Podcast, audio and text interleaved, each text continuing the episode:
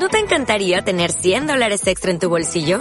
Haz que un experto bilingüe de TurboTax declare tus impuestos para el 31 de marzo y obtén 100 dólares de vuelta al instante.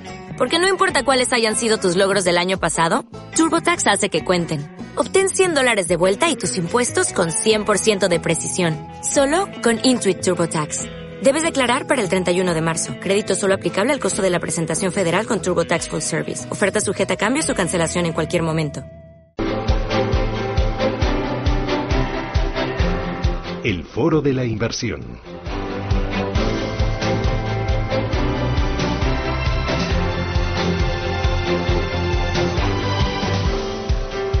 Ana Llorens, ¿qué tal? Muy buenos días. Muy buenos días, Susana. ¿Ahora llueve o no? Eh, no llueve, pero casi. Ay, Eh, estamos eh, ahí, ahí. Bueno, Casi. eh, vamos a repasar con Ana Llorens las noticias más importantes del eh, sector de la industria, de los fondos de inversión, de los planes de pensiones, con Fan Society, con Futura Fondo. Y vamos a empezar por eh, eh, las agencias de calificación de riesgos.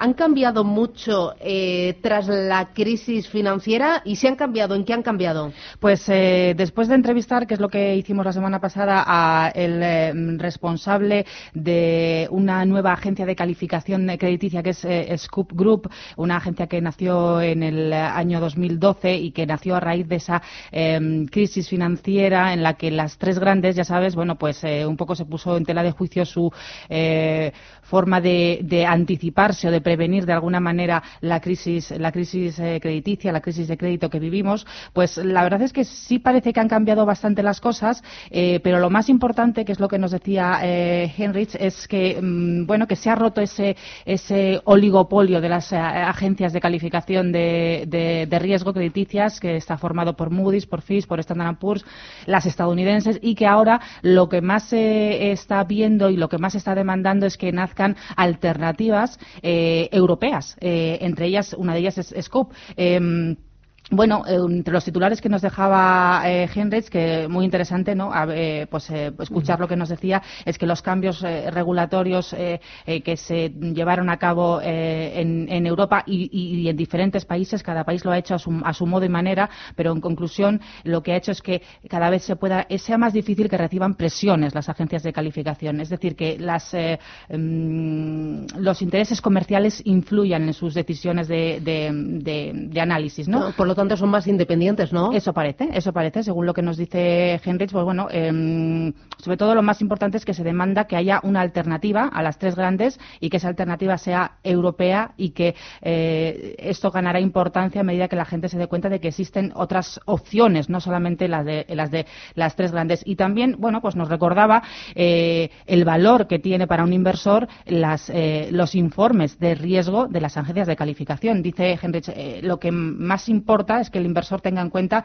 que las calificaciones son comparaciones, no son eh, declaraciones absolutas de solvencia crediticia. Es decir, comparan eh, diferentes eh, activos, diferentes emisores y en función de eso dan una eh, calificación, pero que no porque eh, veamos determinadas eh, calificaciones eso significa que automáticamente tenga un interés inversor un determinado activo, ¿no? Mm. Bueno, las agencias de calificación, eh, uno de los puntos importantes de la semana pasada. El otro punto, eh, fondos de pensiones. Un estudio de la Fundación Mafre se publicaba la semana pasada y decía que en los últimos 20 años ningún fondo de pensiones de renta variable ha registrado rentabilidad negativa. Pero ¿cuánto se ha ganado en los últimos 20 años anualizado? Claro, eh, esa es la parte buena. Quizás hemos escogido el titular más benévolo con los fondos de pensiones, mea culpa, venga, vamos a entonarla, pero sí que es cierto eh, que en los últimos 20 años, según este estudio de la Fundación Mafre, ninguno ha eh, obtenido rentabilidad negativa, pero la rentabilidad media tampoco es para tirar cohetes. No llega ni siquiera al 3% de media, un 2,94%. Eh, claro, si tenemos en cuenta eh, La inflación. la, la inflación 20 y, eh, años. y 20 años, pues tampoco son resultados muy, muy que sean para, para tirar cohetes. Eh, bueno, eh, el estudio de la Fundación Mafre dice que entre otras cuestiones, que la mayoría de los fondos, o más del 63% de los fondos, está gestionado por una única persona, eh, que la experiencia media del gestor es de casi seis años y que, bueno, eh, entre otros eh, datos que, recoge, el patrimonio actual de la industria de fondos de pensiones individuales es de 76.460 millones de euros, de, lo que, de los que casi la mitad, el 47,5% son fondos mixtos, es decir, los fondos mixtos son los que más eh, eh, se, venden, los que más tienen los eh, ahorradores o los inversores españoles. Cuando decidimos invertir en un plan de pensiones, ¿los ahorradores tenemos en cuenta las estrellitas? ¿Es uno de los criterios que utilizamos? Exacto. es una de las conclusiones también de este estudio, que el efecto, el efecto de los ratings, ¿no? que es una variable que, que afecta bastante a la hora de tomar la decisión por parte de los inversores.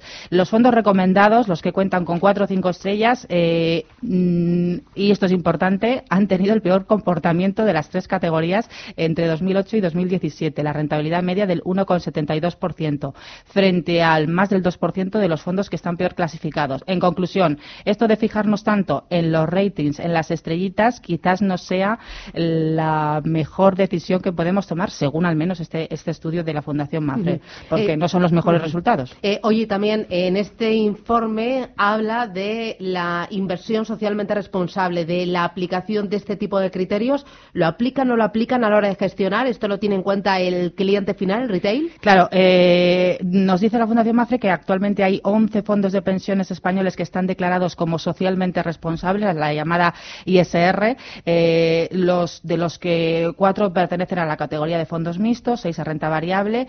Eh, los resultados de comparar fondos que se autodeclaran sostenibles respecto al resto nos dice que estos fondos obtienen mayores puntuaciones de sostenibilidad y, de, y, de, y de ESG de los que de los que no se lo los que no lo declaran.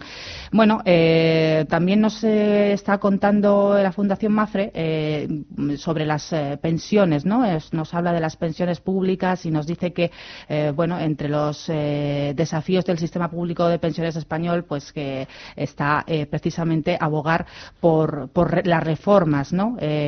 Bueno, es, es, bastante amplio este, este, este, este, este estudio de la Fundación Mafre y, bueno, pues eh, recomiendo la lectura en Futura Fondo. Bueno, también eh, muy importante, lectura recomendada, el Observatorio Inverco, edición número 9. Habla de, eh, a ver, nosotros siempre hablamos de la importancia del ahorro, de la conciencia, de la formación, y dice que para fomentar ese ahorro a largo plazo es muy importante, entre otras cosas, por ejemplo, el realizar aportaciones periódicas. Claro, eh, esto de eh, acordarse de Santa Bárbara cuando truena, pues eh, parece ser que al final nos pasa factura y, así lo y, así lo ponen de manifiesto esta encuesta de, Inverco. No dice Inverco en esta encuesta que es a gestoras principalmente eh, casi la mitad considera que eh, las opciones mm, más beneficiosas para incrementar el ahorro van por la parte de la fiscalidad y por la, y por la parte también de las aportaciones eh, periódicas.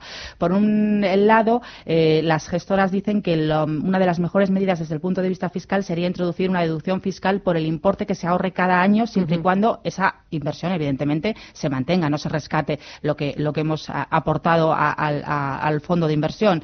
el 36% cree que lo más eh, oportuno sería bajar los tipos impositivos a, esas ganancias en función de la antigüedad que mm. tengamos en el fondo de inversión. Claro, una fiscalidad mucho más eh, eh, proclive al ahorro, ¿no? Que impulse más al ahorro y no lo penalice. Efectivamente, ahora tenemos una fiscalidad que va del 19 al 23% por las por las ganancias. Bueno, pues las gestoras evidentemente creen que bajar esos esa, esos tipos sería sería beneficioso para el ahorro, pero también la otra pata es la aportación periódica tiene muchos beneficios, más de los que parece el, hecho de que em, las eh, aportemos de forma periódica y constante, más que lo hagamos, bueno, pues de repente tenemos un ingreso extra y decimos, bueno, vamos a aportar aquí. Claro, eh, o dices, o oh, bueno, a finales de año, que al final em, eh, me ha salido bien el año, pues esto para la hucha. Pues ponen de manifiesto las gestoras que hacerlo de forma periódica tiene mucho más beneficios, tanto en términos de rentabilidad como en términos de costes para el inversor. Es decir, mm, a tenerlo en cuenta. Bueno, ahí también lo que dicen es que es muy muy difícil un ahorrador particular que no sepa mucho de mercados financieros ni esté todo el día pegado a las pantallas.